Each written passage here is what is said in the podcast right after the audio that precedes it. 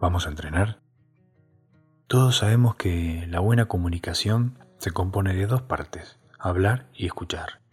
Pero lo que no sabe mucha gente es que escuchar es un proceso más activo que sentarse y abrir las orejas. A veces, en un diálogo, aunque estemos abiertos a escuchar, puede pasar que no entendamos lo que nos quieren decir o que interpretemos incorrectamente lo que nos quisieron transmitir. La escucha asertiva es la habilidad de establecer una conexión profunda con el otro, libre de prejuicios o condicionamientos, y así alcanzar un acercamiento que permita no solo interpretar la información que se intercambia, sino poder entender desde dónde se transmite. Requiere un compromiso completo de entender realmente lo que la otra persona piensa, quiere o siente en relación a lo que te está contando.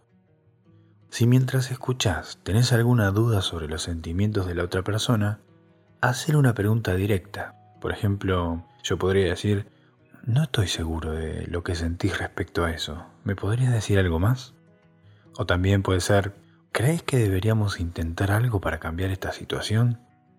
Cuanto más activas sean tus preguntas, más precisión vas a tener sobre el asunto y por lo tanto más capacitación para encontrar soluciones y compromisos que sirvan a las necesidades de las dos personas.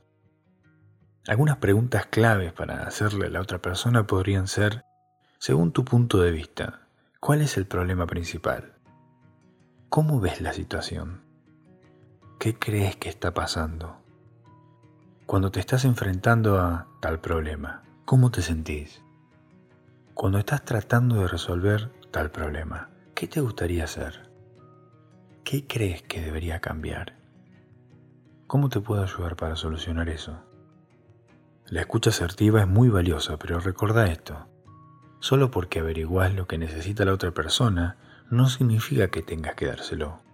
Es una manera simplemente de entender con mejor claridad lo que la otra persona está viviendo y poder conocer qué necesita o cómo puedes aportar ayuda.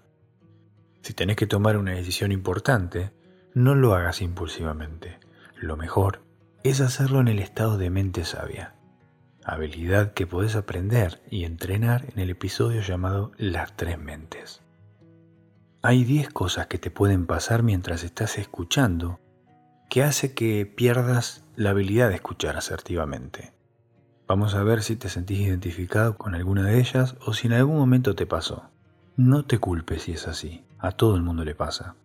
Vamos a identificarlos bien para que los puedas detectar y evitar en el futuro. ¿sí? La primera es la lectura de la mente. Es cuando imaginas que sabes lo que siente y piensa la otra persona, sin preguntarle. 2. Ensayo mental. Es cuando te pones a pensar de antemano lo que vas a decir más adelante y te perdés lo que la persona está diciendo en el momento actual. 3.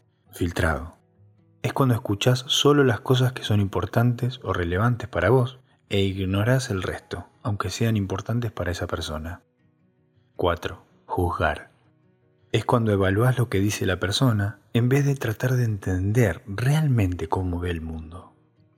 5. Enganche mental.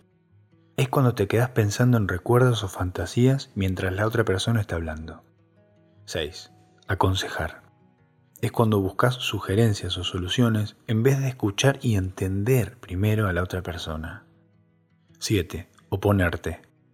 Es cuando invalidas a la otra persona discutiendo o debatiendo acerca de lo que esa persona está sintiendo.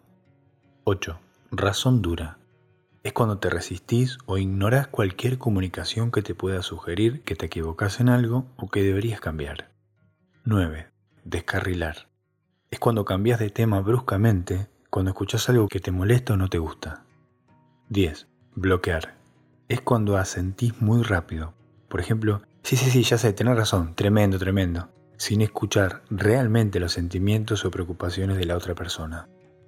Bien, estos son los 10 bloqueos de escucha. A lo largo de la semana, podés prestar atención con qué frecuencia usas tus bloqueos habituales, comprometiéndote a reemplazarlos por la escucha asertiva y puedes tratar de apoyarte con las preguntas claves que hablamos al principio y así mejorar esta habilidad. Bueno, eso es todo por hoy. Espero que te haya servido. Hasta la próxima.